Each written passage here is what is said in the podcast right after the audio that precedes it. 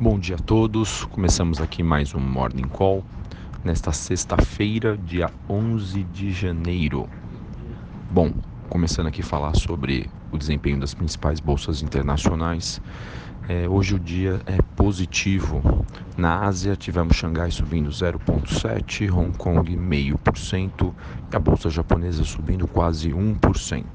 Na Europa também temos aí um dia positivo, com Londres subindo 0,8, Alemanha 0,11 e a bolsa francesa subindo 0,25. Os futuros norte-americanos têm altas uh, um pouco mais leves. S&P e Dow Jones Futuro subindo em torno de 0,1%.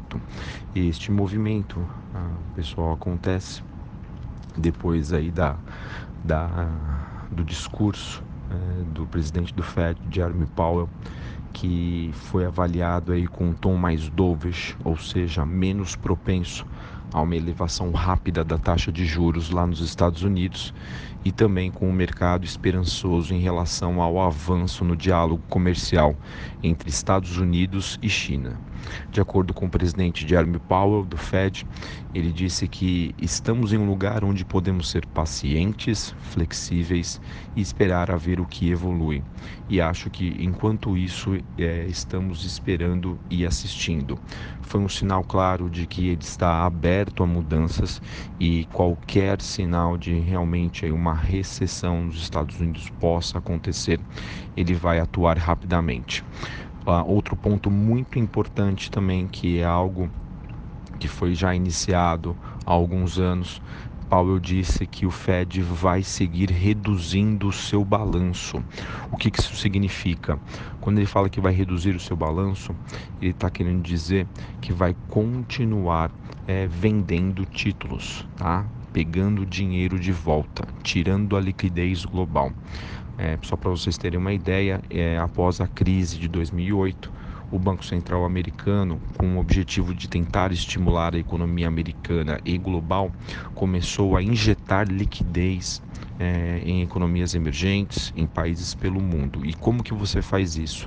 Comprando títulos da dívida de países e dando dinheiro para aumentar a circulação de moeda global. Agora, é, nos dois últimos anos, ele começou a fazer um movimento contrário, ou seja, retirando liquidez, é, que muitos consideram aí que é uma política monetária contracionista, desestimulativa. E ele disse que isso vai persistir. Bom, uh, hoje pela manhã também temos aí o desempenho das commodities, com o petróleo subindo aí mais de 1%, o WTI alcançando aí a casa dos 53 dólares o barril e o Brent a 62. Os metais também sobem em Londres com cobre e níquel com altas relevantes. Cobre mais de 1% e o níquel subindo 2.23. Os pares da Vale, a gente tem a BHP subindo 1.4 e a Rio Tinto subindo 1,5%.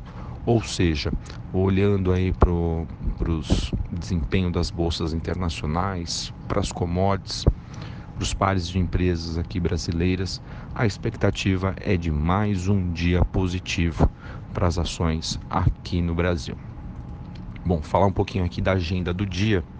É, hoje, uh, aqui no Brasil, às 9 horas da manhã, a gente tem os dados de inflação do IPCA, que é a inflação oficial, calculada pelo IBGE, às 9 horas, com expectativa é, de que ela venha em dezembro com uma alta de 0,12. E na, na, variação anual, uma expectativa aí, é, de 3,71. Vamos ver aí como que saem esses dados. Às 11h30 da manhã, a gente também tem dados de inflação nos Estados Unidos. E por aqui, o Banco Central brasileiro mantém aí o seu padrão de atuação com a oferta de até 13.400 contratos de swap cambial para a rolagem de contratos de fevereiro. Isso acontece às 11h30 da manhã, mantendo o seu padrão de atuação. Bom, além disso, dentro do, do noticiário é, político, econômico, o presidente Bolsonaro anunciou após reunião que não deve vetar a venda da Embraer e a expectativa é que essa transação seja concluída até o final do ano. Esperamos uma reação positiva do papel. Também tivemos o general Heleno conversando com o embaixador da China sobre estreitar as relações com o país. Além disso, o governo Dória e Bolsonaro estariam estudando leilões da rodovia Rio Santos, do Ferro Anel e o projeto do trem de passageiros intercidades. PSB também sinalizou que não vai apoiar Maia e estaria articulando um bloco amplo de centro-esquerda na Câmara, segundo o jornal Estado de São Paulo. Para a gente finalizar aqui falando sobre os destaques corporativos, as notícias das empresas, a gente teve aí a BR Foods anunciando a venda da Argentina, da, de uma companhia na Argentina, Campo Austral, por cerca de 35,5 milhões de dólares. Com isso, a BR Foods já assegurou cerca de 560 milhões de reais em vendas de ativos operacionais. A companhia que segue firme e forte no seu plano de redução de ativos para pagar as suas dívidas e melhorar digamos, o seu desempenho. E isso deve ser visto como bastante positivo aí pelo mercado. Esse movimento que se iniciou com Pedro Parente assumindo a companhia.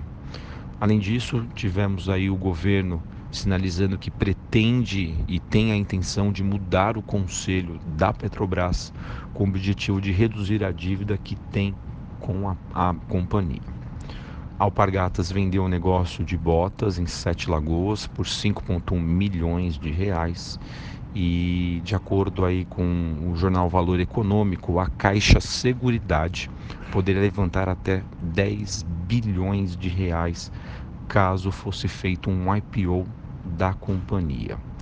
Outra notícia também foi que a Eternit Ether 3 deixou de usar amianto em suas telhas e a Oi contratou o Bank of America para tentar vender os seus ativos. Essa estratégia que poderia render 8 bilhões de reais, segundo os analistas. Bom, pessoal, acho que é isso. Chegamos aqui mais um final de, de um Morning Call com um noticiário até que bastante agitado, muita coisa aí é, saindo nessa sexta-feira e eu espero que o exterior positivo, com a alta das commodities, favoreça aqui a nossa bolsa para que a gente consiga aí atingir novas máximas. Um abraço a todos, bons negócios. Eu sou Felipe Vilas.